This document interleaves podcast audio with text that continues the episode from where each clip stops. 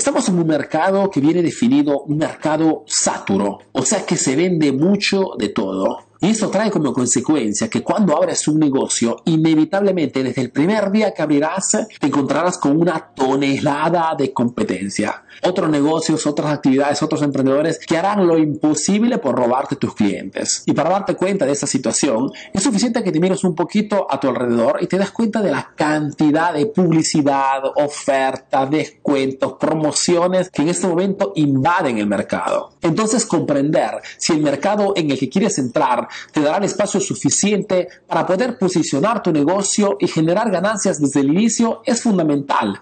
Si no quieres lanzar un negocio que esté ya muerto antes todavía de abrirlo. Tú de repente podrías decir, Arturo, bonito tu discurso, pero ¿qué es lo que tengo que hacer? Dame pautas, dame pasos, dame estrategias que pueda hacer mañana mismo. Bueno, en este video te voy a dar tres pasos simples que podrás aplicar ya para poder conocer profundamente tu competencia. Primer paso, haz una lista de los tres competidores más fuertes de tu sector.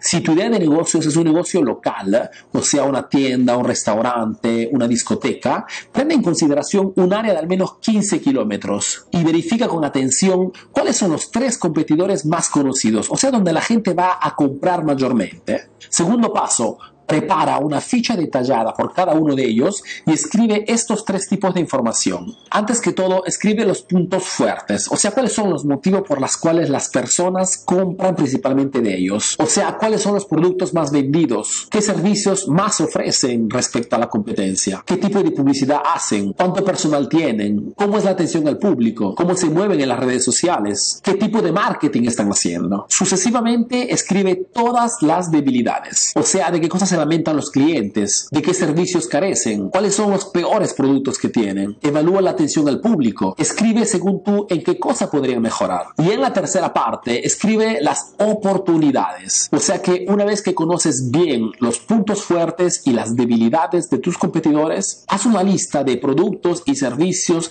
que podrías ofrecer para diferenciarte lo más posible de ellos. Por ejemplo, podrías ofrecer una entrega a domicilio o podrías ofrecer una mejor atención al público o podrías modificar tu producto o servicio para que sea percibido diferente a lo de la competencia. Podrías hacer una mejor publicidad, más directa y más estudiada. Podrías ofrecer un mejor packaging. Podrías crear un blog donde responder a tus clientes a preguntas y necesidades. Podrías ofrecer un número telefónico disponible las 24 horas del día para cualquier emergencia o necesidad. Podrías crear una página de Facebook útil para tus clientes. Podrías crear un grupo de Facebook con tus clientes más afeccionados y ofrecer ofertas y promociones solo para ellos en este caso, creas una comunidad. El punto es que si quieres abrir un negocio, tienes que hacerlo diferenciándote lo más posible de lo que existe en este momento. Es la diferenciación el secreto. Entonces, recuerda que para abrir un negocio de éxito, tienes que hacerte espacio satisfaciendo o llenando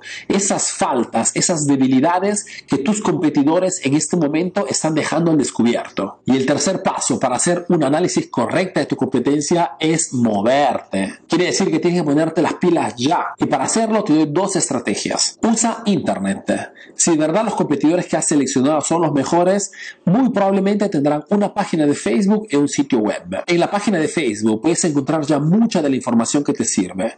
Puedes encontrar tranquilamente los productos que venden, los servicios, etc. Es más, puedes verificar las reseñas y las opiniones de los clientes, de qué cosas se quejan y de qué cosas están contentos. También el sitio web es una grande fuente de información. Casi siempre el sitio web refleja el tipo de negocio. ¿Es un sitio web profesional? ¿Es desordenado o es claro? ¿Tiene un blog donde responden los clientes? ¿Ofrecen ofertas particulares durante el año? ¿Están haciendo marketing? ¿Tienen por si acaso una newsletter? ¿Piden los emails a los clientes para después seguirlos con el marketing? ¿O simplemente tienen un sitio web inútil? Y la segunda estrategia es moverte de persona. O sea que tienes que ir en la zona donde trabajan estos competidores y hacer una encuesta. Preguntar a las personas si conocen estos negocios. Escuchar las opiniones, qué cosas dicen de estos competidores, verificar qué tipo de publicidad hacen en la zona. Si tienes algún conocido en esa zona, llámalo, pregúntale, hazle las mismas preguntas. ¿Conoces el negocio? ¿Qué opinas? ¿Has ido alguna vez? ¿Qué cosa piensas? ¿Te han tratado bien? Y por último, anda a verificar personalmente cómo trabajan. Verifica los productos, la calidad de los servicios, verifica la atención al público, verifica la profesionalidad, etc.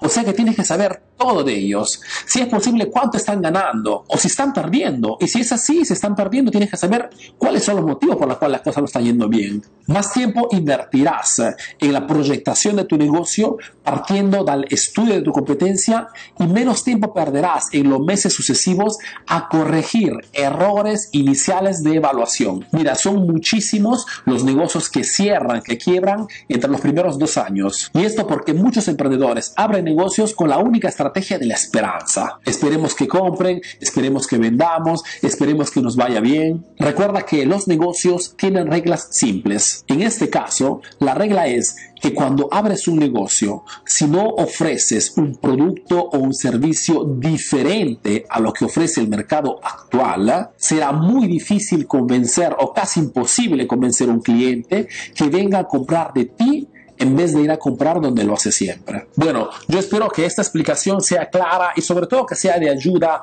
a todos los emprendedores que todavía tienen muchas dudas sobre el tema.